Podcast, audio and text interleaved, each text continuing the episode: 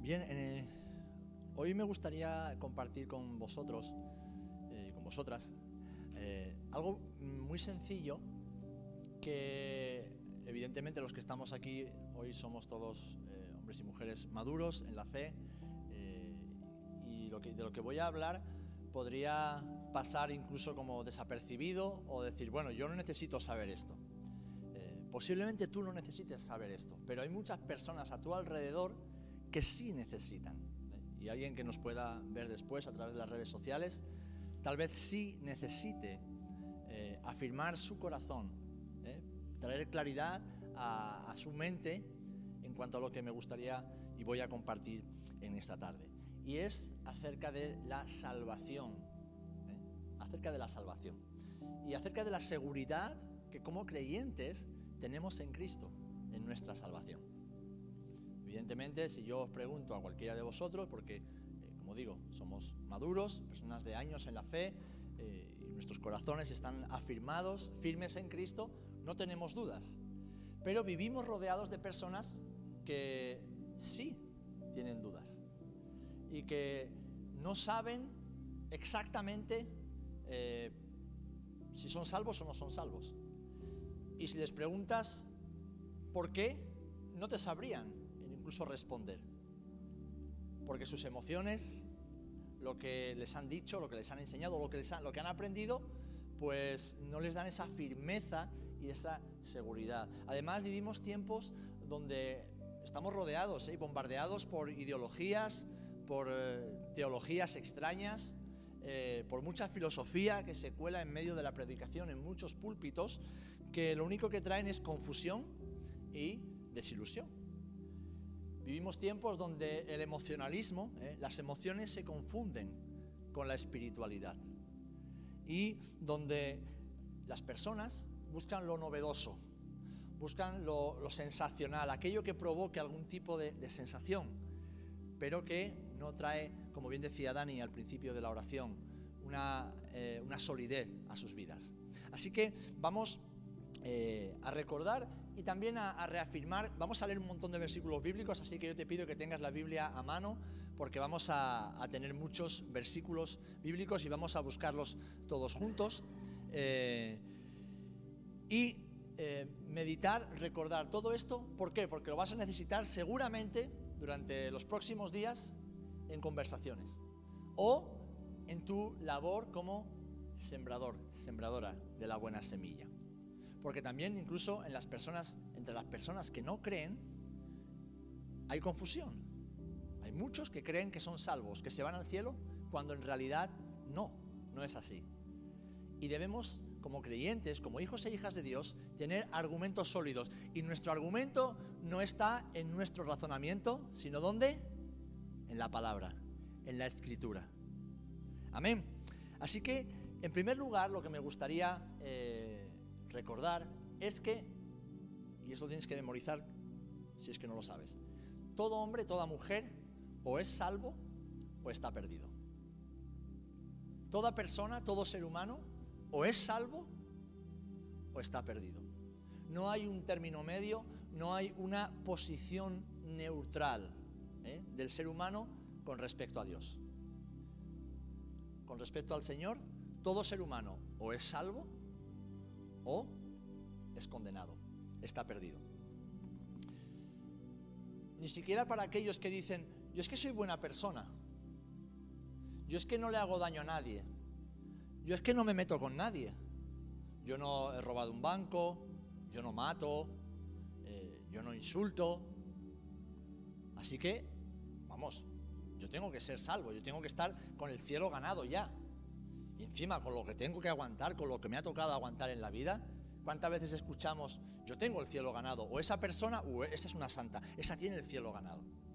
Bueno, pues de acuerdo a la escritura, todo ser humano o es salvo o está condenado. Pero ninguno es salvo por sus propios méritos. ¿Salvo de qué? Bueno, pues salvo del infierno y del sufrimiento eterno. Toda persona o es salva del infierno y el sufrimiento eterno, o está condenada al infierno y al sufrimiento eternos. Yo sé que este es un mensaje impopular para estos tiempos. ¿eh? Es un mensaje que las personas no quieren escuchar, la gente no quiere oír esto. Y si lo predicamos, seguramente seremos tildados, tachados de fanáticos, ¿eh? de irrespetuosos, de personas que no tienen amor, que no tenemos compasión. Bueno, no es nuestro mensaje, es el mensaje de la Escritura. Lo que la Biblia nos enseña y por lo tanto es lo que debemos compartir y predicar con amor, con compasión, pero con verdad. ¿Perdidos? ¿Dónde? ¿Dónde estamos perdidos? Si somos salvos, somos salvos del infierno y el sufrimiento eterno. Y si estamos perdidos, ¿dónde estamos perdidos? Bueno, como dice y leeremos después, lo leemos en Romanos, en delitos y en pecados. Es decir, aquella persona que no es salva es una persona que ha cometido un delito. ¿Cuál es el delito? La infracción de la ley de Dios. Y no la infracción de toda la ley, porque no es suficiente, no, es necesario infringir toda la ley para estar condenado. Con infringir un solo punto de la ley ya somos reos de muerte y culpables de condenación. Amén. Eso es lo que dice la escritura y lo vamos a ver ahora con la palabra. Así que todo hombre o es salvo o está perdido. Nosotros, como creyentes, tenemos que saber que o estamos perdonados o estamos condenados. Nosotros sabemos que estamos perdonados. Vivimos cada día en ese perdón. Reconocemos el fruto, la obra de ese perdón en nuestras vidas. Pero tenemos que recordarlo cada día. ¿Por qué? Porque no se pueden ser las dos cosas al mismo tiempo. No podemos estar perdonados y condenados al mismo tiempo. Y esto nos da garantía. ¿Por qué? Porque pecamos todos los días.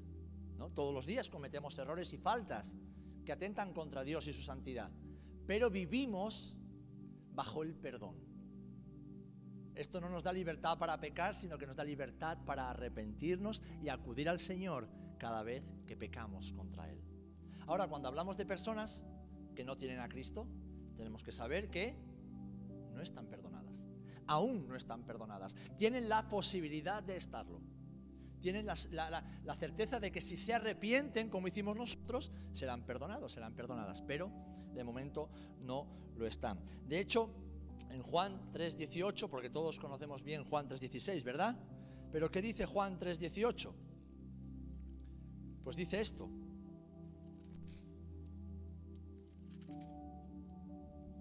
El que cree en Él no es condenado, pero el que no cree ya ha sido condenado, porque no ha creído en el nombre del unigénito Hijo de Dios. Es decir, nuestra seguridad está en que hemos creído. Y por cuanto hemos creído, nos hemos arrepentido. Y como nos hemos arrepentido, Dios nos ha perdonado, nos ha salvado. ¿Qué sucede con el que no cree? Que no ha sido perdonado, que está condenado. Su falta de fe produce falta de arrepentimiento. Y sin arrepentimiento no puede haber perdón y por lo tanto no puede haber salvación. En Marcos 16, 16 leemos también así. Y dice,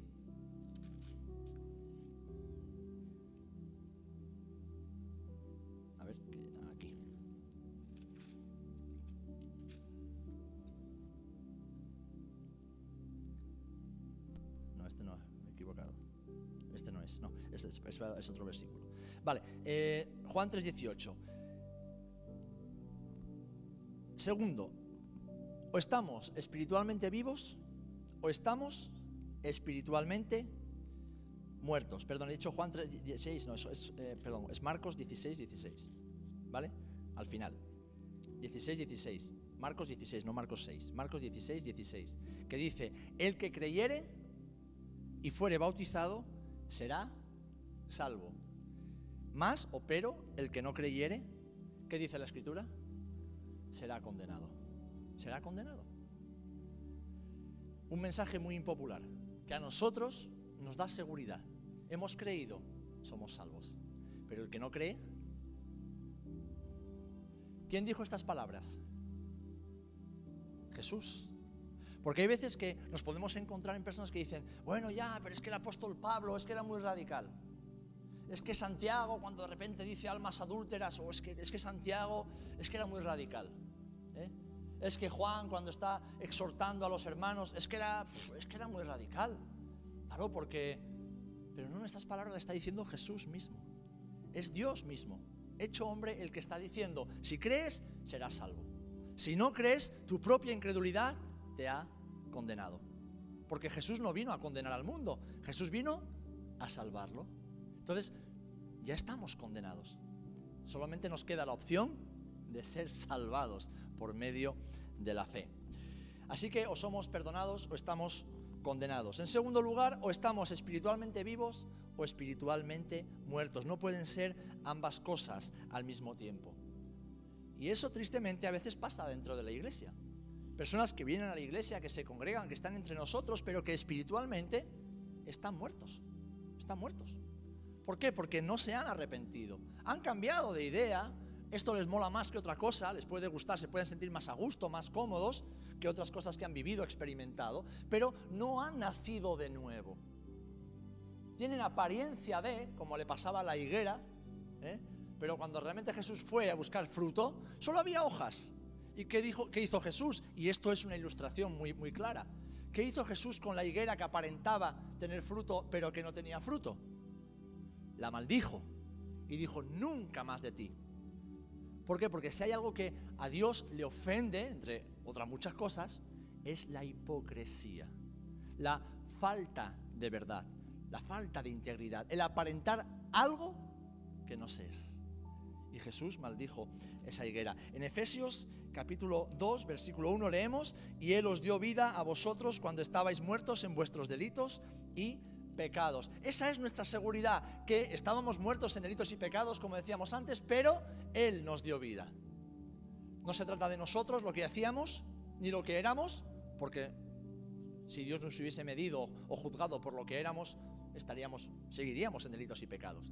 Pero fue por Jesús, fue en Jesús, por medio de Él, que hemos recibido vida. Y eso nos da seguridad. Amén. Nos da seguridad. En Juan 3, 36 también leemos esto. Juan 3, 36, como veis os voy a volver un poco locos con versículos para adelante y para atrás, pero es que no quiero deciros lo que yo pienso, quiero deciros lo que el Señor piensa por medio de su palabra. Dice así, el que cree en el Hijo tiene vida eterna. Dice, pero el que rehúsa creer en el Hijo no verá la vida, sino que, wow, fíjate, la ira de Dios está sobre él. Qué mensaje más impopular. Pero esto es lo que nos da certeza, las verdades absolutas de Dios. Porque vivimos en una sociedad, hermanos y hermanas, relativista, que lo quiere relativizar todo. Ahora ya las personas no tienen sexo, tienen género. Mentira. Hay dos sexos, masculino y femenino. Que el hombre moderno se haya querido inventar algo distinto, que no se puede ratificar, que no se puede confirmar, que no se puede eh, realmente demostrar con nada más que con la ideología, y la ideología es lo que alguien piensa y quiere imponer a los demás. Que el hombre moderno quiera hacer eso no quiere decir que Dios haya cambiado de parecer, no quiere decir que los principios de la Biblia hayan cambiado. Y lo que la palabra nos enseña es que estamos perdonados o estamos condenados, que estamos espiritualmente vivos o espiritualmente muertos. Es decir, que solamente tenemos vida si hemos creído y Cristo nos ha vivificado. Pero dice que el que no ha creído, el que no ha querido creer, el que no ha querido recibir esa vida, está espiritualmente muerto y por lo tanto está condenado y bajo la ira de Dios. Amén. Y en tercer lugar, si somos salvos o estamos perdidos, podemos saberlo. ¿Por qué? Porque o pertenecemos a Dios o pertenecemos a Satanás. hay muchas personas que dicen, hombre, por favor, no me digas a mí que yo tengo yo que ver con el diablo. Bueno, es que no puedes estar en una posición neutral, querido amigo. Nosotros sí tenemos la seguridad que nuestro Padre es Dios. ¿Por qué? Porque hemos creído en su Hijo que fue enviado en expiación por nuestras faltas y nuestros pecados. Hemos recibido el perdón de pecados aferrándonos al sacrificio expiatorio de Jesús, confiando plenamente en que su obra no solamente cubre, sino que limpia todos nuestros pecados. Y hemos recibido la adopción como hijos e hijas de Dios. Tenemos esa seguridad, tenemos esa certeza, como veremos y veremos después cómo podemos tener esa seguridad. Pero aquellos que no lo han hecho, si la propia Biblia nos enseña que Satanás es el príncipe de este mundo? Es decir, tiene un principado. ¿Por quién entró el pecado? Alguien dice, el pecado entró por Adán y Eva. No, no, el pecado entró por Satanás, que fue el primero que se rebeló contra Dios. Y él fue el que incitó al ser humano a pecar. En la humanidad el pecado sí entró cuando el hombre se rebeló. Pero ¿quién fue el primero que pecó? Fue Lucifer, fue el ángel de luz, fue Satanás.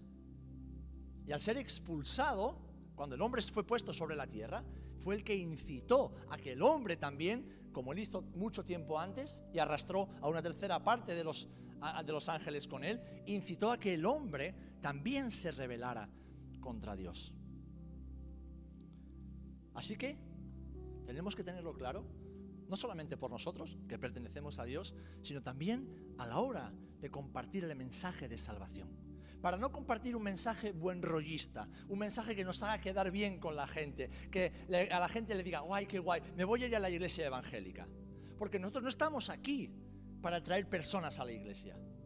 Nosotros hemos sido llamados a predicar a Cristo. Hemos sido llamados a que las personas vayan a Cristo. Y una vez que vayan a Cristo, automáticamente van a entrar en la iglesia. Que no es un local, no es una organización, es el cuerpo de Cristo. Pero tienen que saber la verdad. Porque a veces nos puede pasar, y yo creo que nos pasa a todos, ¿no?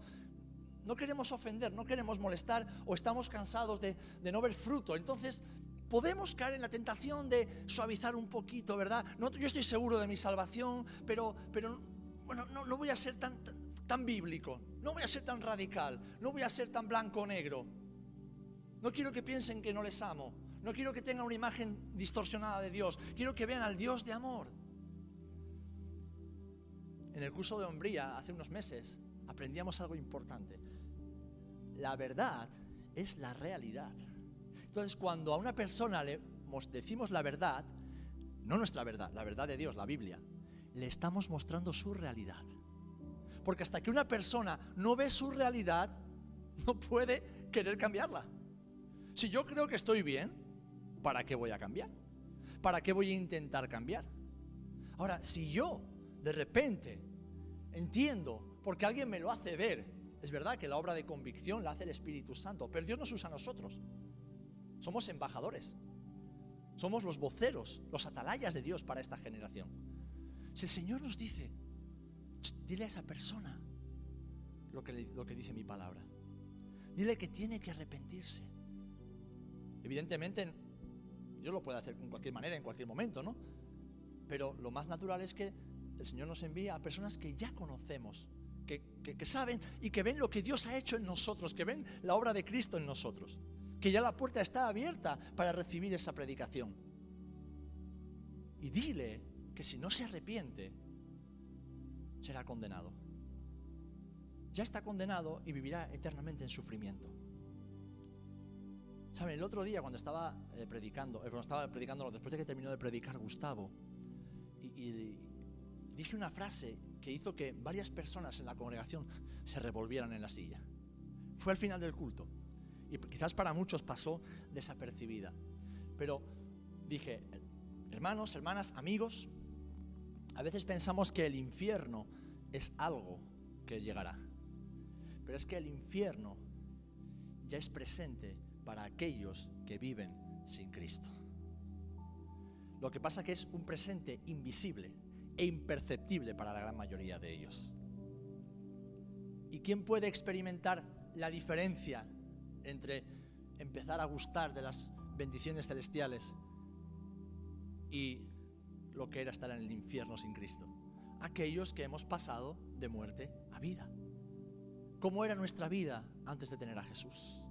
¿Cómo era nuestra existencia? Alguien dirá, pues la mía era fantástica. No, esa es la imagen que tú tienes de cómo era tu vida. Yo no tenía problemas, mis problemas empezaron con Cristo. No, no, no, no, no. Ahí se resolvió el mayor de tus problemas. Ahora se cumple la palabra en ti cuando tienes persecuciones, tribulaciones o dificultades por causa de Cristo. Eso significa que estás en el buen camino, que estás haciendo las cosas como al Señor le agradan.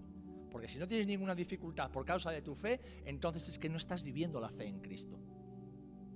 En cambio, idealizamos lo, pasado, ¿por qué? Porque nuestra mente no recuerda lo que pasó. Nuestra, mente hace una imagen idealizada de lo que pasó, de lo que éramos. Por eso los israelitas, cuando estaban en medio del desierto, ¿qué dijeron? ¡Ay, con lo bien que estábamos en Egipto, con los pepinos, las cebollas, ahí todos sentaditos alrededor de nuestras ollas, cantando canciones! Fijaros cómo era su imagen, cómo se había distorsionado su imagen de cuando eran esclavos, es decir, de cuánto valían menos que un perro. Porque no recordamos lo que éramos, recordamos la imagen de lo que creemos que éramos. Estábamos muertos en delitos y pecados, estábamos sujetos a la ira de Dios, sin esperanza, sin Cristo en el mundo. Éramos extranjeros, estábamos desheredados, estábamos solos, rodeados de gente, pero solos. Quizás con millones en el banco, pero pobres. Quizás con muchos amigos, pero sin el mejor de los amigos. Y ahora que lo hemos adquirido, es que podemos predicar amor, con compasión, pero con autoridad, aquello que dice la palabra del Señor. Y es que o pertenecemos a Dios o pertenecemos a Satanás. Romanos 6, 20 al 22 dice así, fijaros. Romanos 6, 20 al 22 dice así. Porque cuando erais esclavos del pecado, erais libres acerca de la justicia. Pero ¿qué fruto teníais de aquellas cosas de las cuales ahora os avergonzáis? Porque el fin de ellas es muerte. Mas ahora habéis sido libertados del pecado y hechos siervos de Dios, y hechos siervos de Dios tenéis por fruto, por vuestro fruto la santificación y como fin la vida eterna. Porque la paga del pecado es muerte, mas la dádiva de Dios es vida eterna en Cristo Jesús, Señor nuestro. Es decir, antes éramos esclavos, del pecado. ¿Por qué? Porque pertenecíamos al hombre de pecado. Ahora, en Cristo, somos hechos hijos de Dios.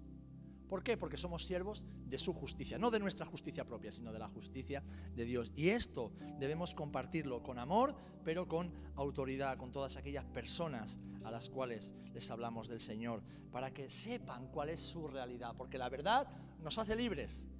La única verdad que puede hacer libre a las personas es la verdad de Jesús. Y hasta que esa verdad no les es predicada, no la escuchan, el Espíritu Santo no puede actuar. El Espíritu Santo actúa cuando la palabra de Dios es predicada de cualquier manera, a través de un folleto, a través de un programa de radio, un programa de televisión, una Biblia vieja y antigua que está en un, cajoncito, en una mesita de noche que dejó el abuelo, quién sabe dónde llegó, o un pequeño Nuevo Testamento de los Gedeones que un día robaron de un hospital. Pero Dios usa el medio que ha usado siempre desde que se lo dio al ser humano, su palabra. Su palabra. Porque contra esta palabra no hay ley. Contra esta palabra no hay argumento humano que se pueda resistir. Amén. Así que debemos hacerlo con amor, con compasión, pero con autoridad. Colosenses 1.13 dice así, el cual nos ha libertado de qué? De la potestad de las tinieblas y nos ha trasladado al reino de su amado Hijo. Es decir, estábamos esclavos de la potestad, del poder de las tinieblas. ¿Y quién es el príncipe de las tinieblas? Satanás. Pero ahora nosotros hemos sido trasladados al reino de su amado Hijo, en quien tenemos redención por su sangre, el perdón de pecados. Así que podemos tener esa seguridad de que somos salvos y tenemos que usar la palabra de Dios para recordarle a las personas que si no son salvos están condenados. Amén. En segundo lugar, es posible saber que somos salvos. Es posible.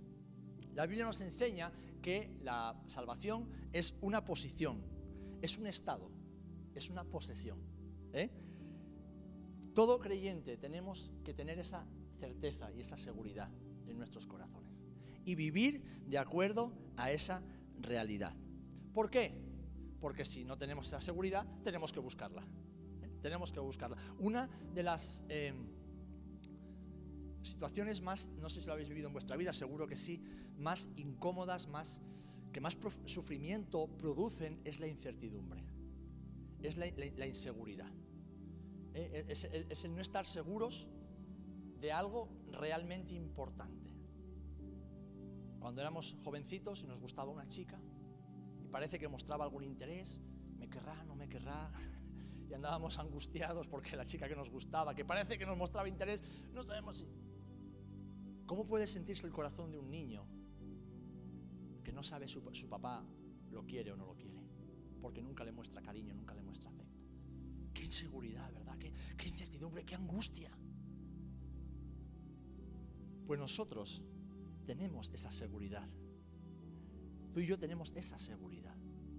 Y tenemos que presentar defensa de nuestra fe, no para defender al Señor, el Señor se defiende solo, sí para que las, hombres, los hombres y las mujeres que aún no conocen a Cristo puedan buscar esa seguridad. Ahora, nosotros podemos saber, en primer lugar, que somos salvos. Podemos saberlo, ¿eh? podemos saberlo. Primera de Corintios, capítulo 1, versículo 18, dice así.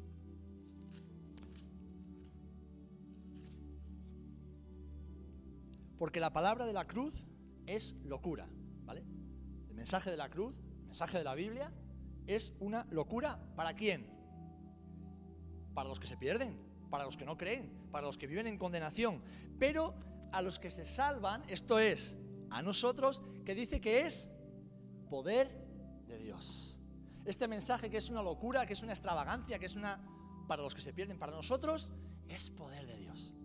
Hoy hablaba con una hermana que está pasando por un momento difícil y, me, decía, pastor, Dios me ha hablado, me ha hablado claramente y, cuando Dios me habló, esa palabra me dio paz, me dio seguridad, pero ha pasado el tiempo y no sé qué debo hacer y, y, la gente me dice esto y otros me dicen aquello y mi, propia, mi propio corazón a veces me engaña y no sé qué hacer. Y estoy hablando de una situación bastante complicada. Y entonces le digo, hermana, tu ancla, tu seguridad, tu firmeza, tu paz, no está en lo que sientes, no está en lo que los demás te decimos, está en lo que ya Dios te ha dicho por medio de su palabra. Aférrate a lo que ya el Señor te ha hablado por medio de su palabra. Eso que te dio paz hace unos meses, te seguirá dando paz hoy, hoy día. Eso que afirmó tu corazón hace un tiempo, seguirá dándote paz en este momento. No necesitas nada más hasta que Dios te diga otra cosa.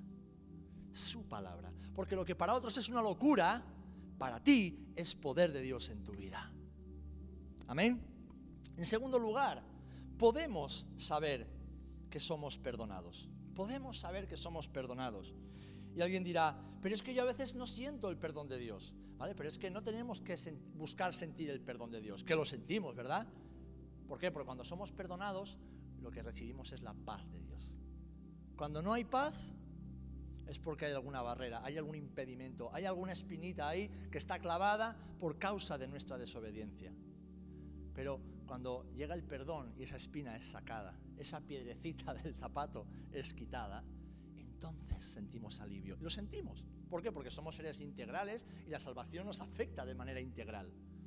Pero tenemos que saber, no sentir, saber Pablo lo decía, ¿verdad? Y yo lo repito mucho, sé que soy pesado con esto, pero Pablo decía, yo sé en qué y en quién he creído. Yo sé en quién he creído. Y aunque todo me vaya mal en la vida, yo sé en quién he creído. Y aunque a veces estoy abandonado, tirado, traicionado, eh, yo sé en quién he creído. Y aunque tenga problemas, tribulaciones y me, me tiren piedras y me persigan y quieran matarme, yo sé en quién he creído. Y aunque a veces ande desnudo y a veces ande sin comida y a veces eh, los, propios hermanos hablen mal de mí, yo sé en quién he creído. Aunque tenga que ir de un lado para otro y sufrir cárceles y flagelaciones, yo sé en quién he creído. No son sentimientos, certeza, es seguridad, es conocimiento. Así que podemos saber somos perdonados. Efesios capítulo 4, versículo 32 nos lo dice claramente y dice, antes sed benignos unos con otros, misericordiosos, perdonándoos unos a otros, como como Dios también os perdonó a vosotros. Entonces, no se trata de que yo sienta o no el perdón de Dios. Se trata de que yo conozca su palabra, que me dice que a mi Dios ya me perdonó. Amén. Que a mí el Señor ya me perdonó. En primera de Juan, capítulo 2, versículo 12, se reafirma esta idea. Y dice así, primera de Juan, capítulo 2, versículo 12. Os, os escribo a vosotros, hijitos, porque vuestros pecados os han sido perdonados por su nombre. Qué bueno, ¿verdad? Nuestros pecados nos han sido perdonados por su nombre. En tercer lugar, podemos saber que sí hemos sido justificados. Lo podemos saber. ¿Por qué? Porque su palabra lo dice. A pesar de que nos sintamos injustos ¿eh?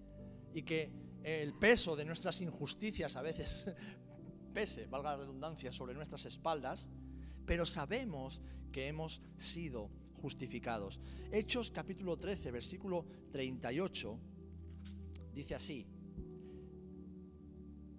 Sabed pues esto, varones hermanos, que por medio de él se os anuncia perdón de pecados, y que de todo aquello de que por la ley de Moisés no pudiste ser justificados, en él es justificado quién? Todo aquel que cree. Todo aquel que cree es justificado. ¿Os fijáis que hay un hilo conductor en todo esto? ¿Sabéis la idea que se repite constantemente? La fe. La fe. No la obra. No lo que podemos hacer. No lo que nos gustaría hacer. No lo que seríamos capaces de hacer. Sino la fe en Cristo y en su obra. Y de ahí viene nuestra seguridad. De ahí viene nuestra certeza y ahí es a donde debemos llevar a las personas, especialmente en un país tan eh, incrédulo como el que tenemos, pero a la vez tan religioso. Porque unos dicen, no, yo soy buena persona, no creo en nada, pero soy buena persona. No, no, no, no. Si no es con Cristo, estás perdido. Solamente por la fe en Cristo. No, no, no, pero yo soy muy creyente. Yo voy a la iglesia, yo le pongo mis, mis velitas a los santos, yo hago mis penitencias, yo hago, pago mis votos. No, no, no, perdona si no es por la fe, seas creyente o incrédulo, si no es por la fe en Cristo y solamente en Cristo, estás condenado. Necesitas creer, arrepentirte y entonces recibir la adopción como hijo de Dios. Y eso es importante que lo compartamos con aquellas personas a las que tenemos a nuestro alrededor y que de una forma o de otra se justifican a sí mismas, como hacíamos nosotros, ¿verdad? En otro tiempo. Nos justificábamos por medio de lo que creíamos que era correcto o que era justo, pero la justicia la marca el Señor y no nosotros. Romanos capítulo 5, versículo 9, dice así. Bueno, el 8, más Dios muestra su amor para con nosotros en que siendo aún pecadores, Cristo murió por nosotros, pues mucho más, estando ya justificados en su sangre, por él seremos salvos de la ira. Qué bueno, qué bueno que hemos sido justificados y esa justicia nos hace salvos de la ira. Amén. ¿Podemos saber si hemos nacido de nuevo? Claro que podemos saber si hemos nacido de nuevo. Gálatas capítulo 4, versículo 6 dice, Y por cuanto sois hijos, Dios envió a vuestros corazones el espíritu de su Hijo, el cual clama, Abba, Padre. Ninguno que no tenga el espíritu de Dios puede creer que Jesús y confesar que Jesús es el Hijo de Dios. Y nadie, nadie, algunos lo creen por religiosidad, pero no es el Espíritu el que da testimonio de su salvación, es su propia creencia de salvación. Así que nosotros podemos, podemos y debemos recordar esto, que el que nos salvó también nos dio el Espíritu que da testimonio a nuestro espíritu, como veremos después. ¿Podemos saber que tenemos vida eterna? Claro que podemos saberlo. Claro que podemos y debemos saber que tenemos vida eterna. Primera de Juan, capítulo 5, versículo 11, nos dice de esta manera. Y este es el testimonio que Dios nos ha dado vida eterna. Y añade, y esta vida está en su Hijo. Por eso el mensaje central de nuestra predicación no es la iglesia, ¿eh? no son las buenas obras. El mensaje central es Jesús, es Cristo. Él es la vida. Y la única vida eterna, la única salvación, la única justificación está en Cristo, por medio de Cristo. Fuera de Él no hay nada. A veces nos enredamos incluso con aquellos que nos meten a María por ahí, nos meten a los santos, nos meten a otra cosa. No, no, no, no, no. No hay que enredarse. Mi consejo es, no, no te distraigas. No te distraigas queriendo mostrar versículos que dicen que María no, que María sí, que los santos. No, no, no. O sea, a Cristo, a Jesús, a Jesús. Que ellos intenten demostrarte que María sí, con la Biblia en la mano. Que intenten ellos demostrarte que los santos sí o no, con la Biblia en la mano. Nosotros no tenemos que demostrar eso. Nosotros no tenemos que demostrar absolutamente nada. Es nuestra propia vida la que demuestra, o debería, la obra de Cristo en nosotros. Que hemos nacido de nuevo, que somos nuevas criaturas, que hay algo nuevo en nosotros que ha transformado no solamente nuestra forma de pensar, sino nuestra forma de vivir, nuestra forma de actuar. Y ese es el poder de Cristo por medio de su Espíritu. Esa es la palabra de Dios actuando en nosotros. Ese es el mejor argumento que tenemos. Pero en cuanto a la predicación, Jesús y solamente Jesús. Porque Jesús para qué vino? Para reconciliarnos con el Padre. Jesús ya no está aquí, pero ¿quién está operando enviado por Jesús? El Espíritu Santo. ¿Y el Espíritu Santo a dónde lleva a las personas? A la cruz de Jesús. ¿Y esa cruz de Jesús a dónde lleva a las personas? A la comunión con el Padre. Jesús. Jesús. Porque Él es la vida y Él es la vida eterna. Y tenemos esa seguridad, mis amados hermanos. Tenemos esa seguridad y debemos proclamar esa seguridad. Tenemos que tener siempre la seguridad de que nuestros nombres están escritos en el libro de la vida de que nuestros nombres están grabados a fuego en el libro de la vida y que un día, ¿eh? un día serán leídos.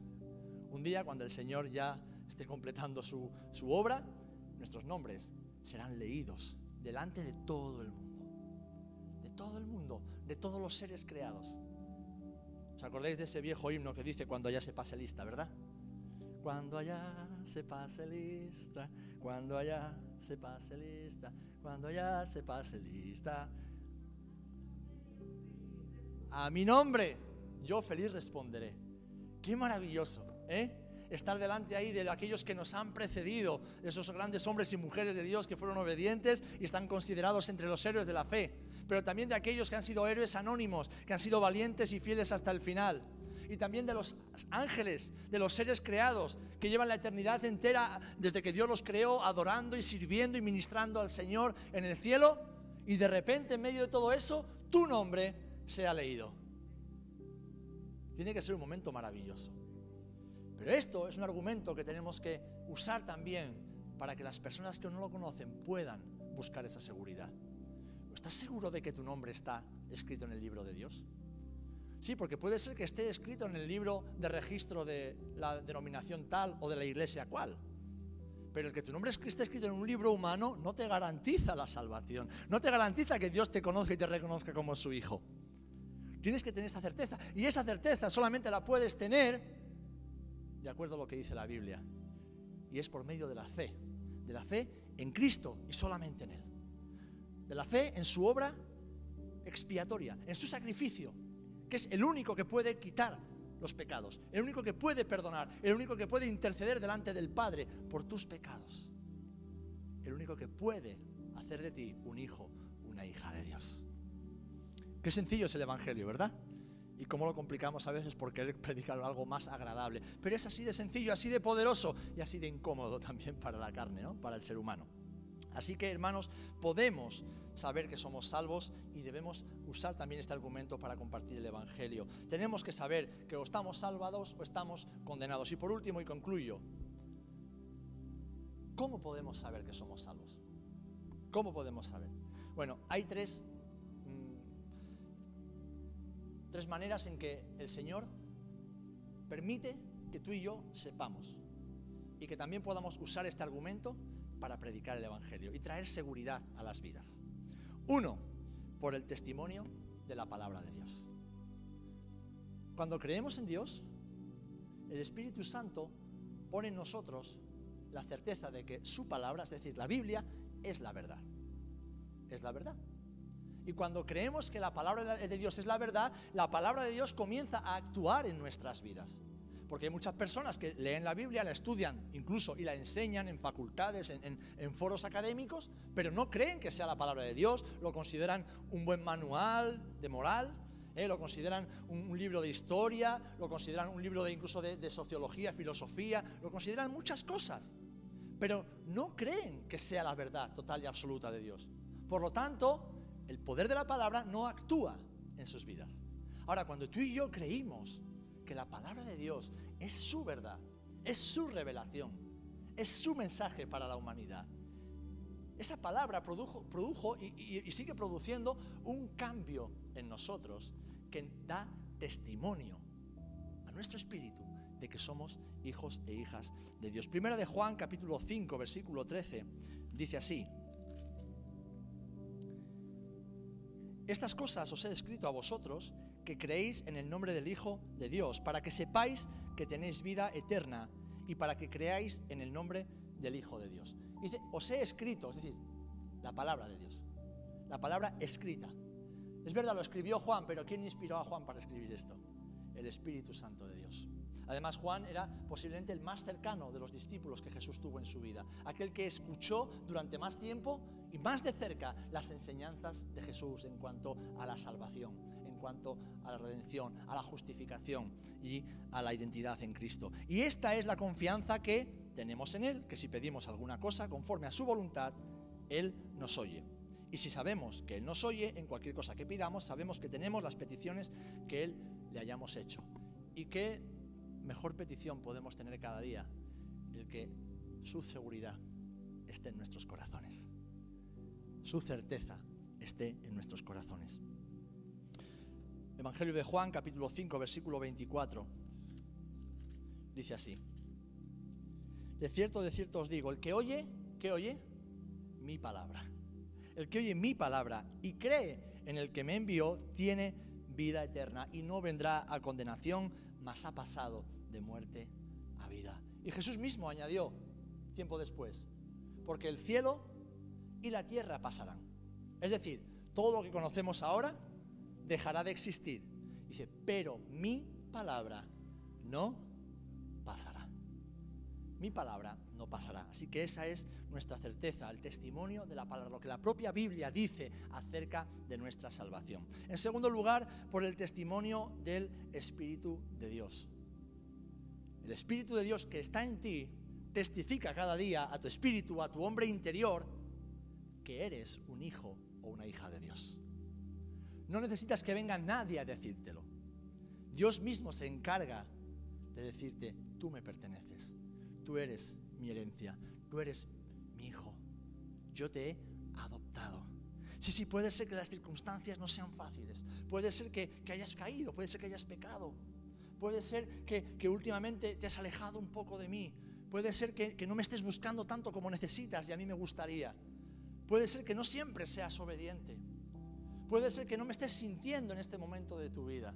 O puede ser que simplemente estés madurando, estés creciendo y te esté dejando ir un poquito solo para que aprendas a caminar en victoria, no teniéndome siempre ahí pegadito como un bebé. Puede ser muchas cosas, pero tú eres mi hijo, tú eres mi hija. Y esto es lo que necesitamos recordar en todo momento y especialmente cuando estamos mal. Porque la tendencia natural del ser humano es que cuando estamos mal nos alejamos. ¿Verdad? Cuando metemos un pecado, un error, nos alejamos. Cuando no entendemos algo que Dios está haciendo, nos alejamos. Y tiene que ser al revés. Tiene que ser al revés. Ayer llegó Keila del instituto y le, pasó algo con una compañera que le hizo mucho daño. Y entonces vino y entró con... Cuando entra corriendo para la habitación, digo, algo ha pasado. Los padres sabemos las reacciones. Y me acerqué a ella, con cuidado, con, delicadeza. Cariño, ¿qué te ha pasado? Y vino corriendo y se me, metió aquí, me, me abrazó llorando desconsolada. Cosas adolescentes. Pero en ese momento digo, Señor, gracias. Porque ella sabe dónde tiene que refugiarse cuando algo le duele en el corazón. Y así debemos hacer nosotros. Así debemos hacer nosotros. Buscar a Dios sabiendo que somos sus hijos, porque Él da testimonio, Él nos testifica todos los días de que somos sus hijos. Que cuando más le necesitamos, debemos acudir a Él. Pase lo que pase, pase lo que pase. Dice también Primera de Juan, capítulo 3, versículo 24.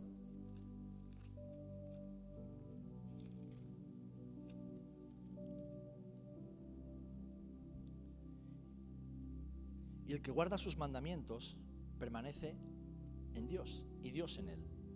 Y en esto sabemos que Él permanece en nosotros por el Espíritu que nos ha dado. No lo sabemos por lo que hacemos, no lo sabemos por lo que sentimos, lo sabemos por el Espíritu que Él nos ha dado, que da testimonio a nuestro Espíritu. Romanos 8:16 dice así también. Porque todos los que son guiados por el Espíritu de Dios, estos son hijos de Dios. Pues no habéis recibido el espíritu de esclavitud para estar otra vez en temor, sino que habéis recibido el espíritu de adopción. El espíritu de adopción. Es decir, ese espíritu por el cual clamamos, papá, papá, padre, abba, en hebreo, es como una expresión cariñosa, cercana, íntima, de decir. Y aquí lo que Pablo está diciendo, está diciendo, papá, padre, y usa la, expresión cariñosa y cercana en primer lugar y después usa la que todos conocemos, ¿verdad? Para hacernos entender, para poner énfasis en esta idea de que el Espíritu de Dios nos recuerda cada día de que somos hijos e hijas de Dios. Y nada, como dice también Pablo Romanos, nos podrá separar del amor de Dios. Nada. Así que si nada nos puede separar del amor de Dios, no seamos nosotros los que nos separamos de ese amor. Y esto es bueno también cuando compartimos el mensaje del Evangelio. Amigo, amiga, compañero, sin Dios estás perdido. Sin Dios estás condenado. No tienes esperanza, como no la tenía yo antes. Pero que sepas que Dios te ama, que Dios no quiere que te pierdas, que Dios no quiere estar toda la eternidad sin ti, que Dios quiere que toda la eternidad la paséis juntos, la pasemos juntos. Que Dios quiere que sepas, que tengas la seguridad de que Él es tu Padre, que tú eres su Hijo. Pero para ello tienes que acercarte. Y acercándote tienes que creer y creyendo tienes que arrepentirte. Ese es el mensaje. Amén. Y por último, sabemos que somos hijos e hijas de Dios por una vida transformada. Hoy hablaba con, también con una, familia y, me decía, no, pero es que a veces es, es, complicado, ¿no? Porque las personas somos complicadas. Digo, claro que somos complicadas. Y nosotros no juzgamos a nadie, no debemos juzgar a nadie. Pero sí la palabra nos enseña a discernir los espíritus y a juzgar las obras de las personas. Yo no juzgo si alguien es salvo o no es salvo, pero por sus obras puedo entender si es salvo o no es salvo. ¿Por qué? Porque ¿por dónde se conoce el árbol? Por el fruto. Entonces, si hay un árbol que tiene apariencia de manzano, pero da higos, es que no es un manzano. Si hay un árbol que aparenta tener fruto como la higuera, pero cuando vas a buscar el fruto, no hay fruto. Y Jesús habla acerca de esto. Del árbol bueno sale el buen fruto. Del árbol malo sale el mal fruto. ¿Y cómo conoceremos el árbol? Por sus frutos los conoceréis. Entonces, ¿qué es lo que nos da testimonio también a nosotros desde nuestra salvación? El fruto de una vida transformada por la obra del Espíritu Santo en nosotros. Y esto no habla de perfección, no habla de que lo hagamos todo bien, ni mucho menos pero habla de lo que también estábamos estudiando el otro día en Umbría, ¿verdad? Que cuando venimos a Cristo, el Espíritu Santo al cambiar nuestro corazón, cambia nuestras motivaciones. Entonces ya nuestro deseo no es el de pecar, nuestro deseo no es el de ofender a Dios, nuestro deseo no es el de hacer las cosas mal, todo lo contrario, como Pablo, deseamos hacer lo bueno. ¿Qué pasa? Que estamos en este cuerpo de muerte que nos juega malas pasadas y no siempre lo conseguimos porque estamos en ese camino de santificación, de perfeccionamiento a la imagen del varón perfecto. Pero ese propio deseo de hacer las cosas bien, esa propia motivación transformada que ahora eh, hace que, nos dolamos cuando pecamos, que, que suframos internamente cuando le fallamos al Señor, es un testimonio. Ahora, cuando alguien se llama a sí mismo cristiano, peca, no se arrepiente, se regodea en ese pecado y no le produce ningún tipo de tristeza, sino que persevera en ese pecar, esa persona no está dando frutos de salvación. Puede venir a la iglesia cada domingo, puede levantar las manos, puede dar ofrendas, puede querer apuntarse a todo lo que se haga en la iglesia, pero eso no, eh, no es una evidencia de su salvación. La Biblia nos enseña que el propio Satanás se viste de qué? De ángel de luz nos habla de que vendrán hombres disfrazados de corderos, pero que son realmente lobos rapaces. Entonces, ¿cómo? ¿Cómo podemos saber nosotros que somos salvos? por el testimonio de la palabra de Dios acerca de nosotros, por el testimonio del Espíritu Santo en nosotros y por el testimonio de nuestra vida que está siendo transformada por el Espíritu Santo. Y cuando habla de nuestra vida, habla de nuestro corazón, de nuestras motivaciones que luego se manifiesta en actitudes y en hechos. Una vida cambiada. ¿A que no somos iguales que hace 10 años? No deberíamos serlo. Ni somos iguales que hace 5 años, no deberíamos serlo. Y no somos iguales que hace un año, no deberíamos serlo. ¿Por qué? Porque el Espíritu Santo nunca deja de obrar en nosotros. Él no quiere dejar de obrar en nosotros. Esto es algo que también debemos utilizar cuando predicamos el Evangelio. Dios quiere cambiar tu vida, pero no de fuera hacia adentro como hace la religión, sino de dentro hacia afuera, que es lo que hace tu relación con Dios. Amén. Pues yo sé que es un mensaje que a lo mejor que los que me van a escuchar después en las redes sociales, algunos se escandalizará, otro dirá que estamos locos y es verdad, tienes razón. Estamos locos, ¿eh? Pero estamos locos de amor por Jesús. ¿eh? Estamos locos de amor por Él, por su palabra, por su verdad. Y lo que predicamos es sencillo, no es nuestro mensaje, no es lo que nos hemos inventado, ni es lo que a veces nos gustaría decir, pero es lo que tenemos que decir. ¿Por qué? Porque amamos a Dios y amamos a todas las personas que aún no conocen a Dios y queremos que puedan conocerlo, que conozcan al Dios de amor. Un Dios en el cual tenemos vida eterna y un Dios sin el cual estamos condenados eternamente. Así que con la seguridad que Dios nos ha dado, ¿eh? que el Señor nos ayude también a predicar su palabra, a predicar su mensaje, a hacerlo con amor, con humildad, a hacerlo con compasión en nuestros corazones, pero hacerlo con autoridad. Porque Dios respalda lo que viene de Él. Y Dios respalda el mensaje que viene de Él. No respalda nuestro mensaje por muy bonito y, no, no. Dios respalda el mensaje del Evangelio que sale de Él, es decir, de su palabra. La obra de convicción ya se encargará Él de hacerla. La obra de salvación la hace Él. Pero nosotros predicamos y predicamos a Jesús. Amén. Pues que el Señor nos bendiga, que el Señor nos ayude ¿eh? y sobre todo que en este tiempo, tiempos tan, tan, complejos donde vivimos, donde incluso dentro de la iglesia en ocasiones nos encontramos con personas que estudian ¿eh? y que quieren darle la vuelta de hoja a la hoja, que quieren eh, hacerlo fácil o agradable al hombre, digamos no. El mensaje que hemos recibido, lo que nuestros buenos maestros nos han enseñado, es esto, y es que solamente por medio de Cristo hay salvación. Y todo aquel que no ha sido salvado está condenado.